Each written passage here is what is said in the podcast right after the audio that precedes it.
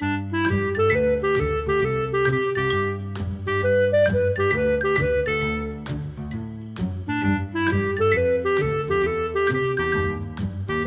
你好，我是培佑，欢迎你来到阅读笔记。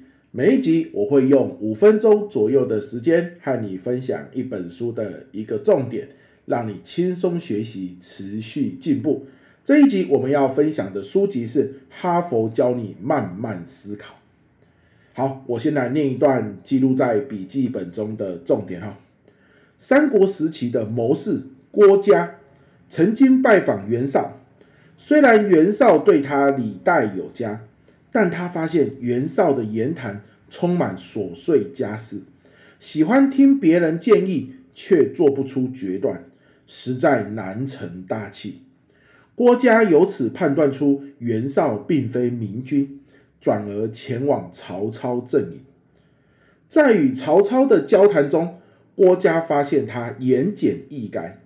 认同郭嘉的建议时，会立即采纳，这说明曹操行事果断、有主见。于是郭嘉打消疑虑，专心辅佐曹操。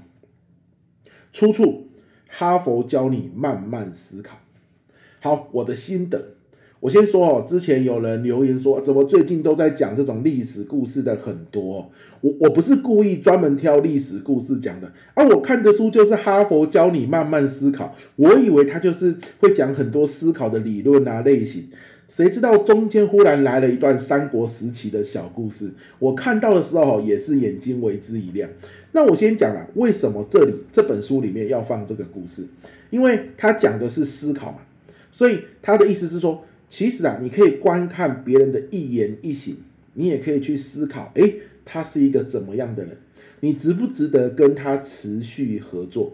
刘德华说过一句话嘛，人和人相处看感觉，而感觉就是这些小细节累积出来的。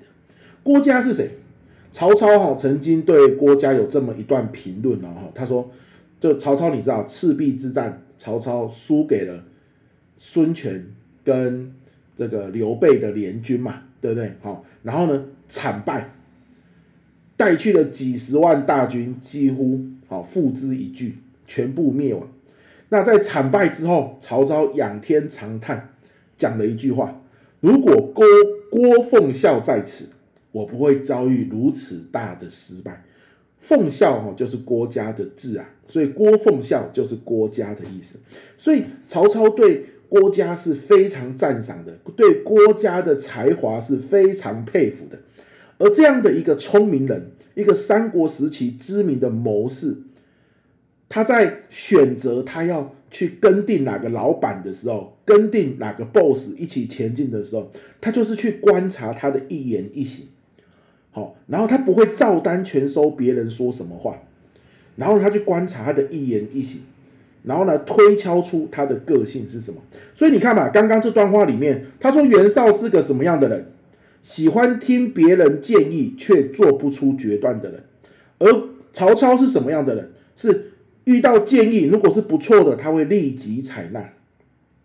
所以他从这一言一行里面，郭嘉就看出了袁绍跟曹操之间判断力的差别。那判断就是选择嘛，而我们说一个人的命运就是从无数的选择构成的，所以有些人他说我都遇不到对的人，我都没有办法跟对的人合作，会不会其实是你在跟每个人相处的时候，你没有像郭嘉一样去注意每个人的一言一行，然后从一言一行里面你去思考，诶，这个人我值不值得去跟他合作？好，所以哈佛教你慢慢思考。这本书啊，如果这个这本书叫《哈佛教你慢慢思考》，关键字是什么？很多人以为是思考，其实我认为是慢慢，对吧？如果今天我跟别人讲话，别人讲什么，我其实没有很注意听，是不是就咻很快的就溜过去了？这些细节我们就来不及 get 到，就没办法去思考。那郭嘉都很认真的、很仔细的，很像慢动作一样去观察到。去抓到，OK，袁绍或者是曹操的一言一行，然后去思考，哎，这样的一个言行举止，他是一个什么样个性的人？我值不值得跟他继续合作？好，那我觉得这个是值得我们学习的然后。在跟别人相处的一言一一行里面去观察，说不定伯乐就在你身边。那也说不定你认为值得合作的人，最后却因为有些小事情而吵得不可开交，然后你才埋怨老天也没有给你对的人。但其实我们可以学郭嘉，自己去观察，自己去判断，我要跟谁在一起玩，我要跟谁一起合作。好，所以这一集送给大家了哈。慢慢的在跟别人相处对话的过程中，慢下来，去仔细的听他看他的一言一行，然后去思考我要不要持续跟他互动合作或者是相处下去。你说啊，如果是同事怎么办？诶，同事也有深交跟浅交啊，对不对？哈，这个都是值得注意的。像我自从听完这样的一个概念之后。我在生活中的确哦，就有一两位伙伴，我原本打算明年是要有一个深度合作。那我听完郭嘉这一段，看完郭嘉这一段之后，我的确哦，就是更深的去思考，其中有一个我就打消了继续跟他合作的的这个念头。那为什么？这个我们今天频道不好说啦，说不定有人认识，对不对？但是的确，我从观察细节里面，我以前没有注意到哦。自从我去观察之后，才发现，哎呦，从他做的事情的行为跟他说出来的话，很像没有那么一致哦，好，所以值得犹豫，值得怀疑，因此呢，就暂缓了合作的脚步，对不对呢？或许就要等以后来验证。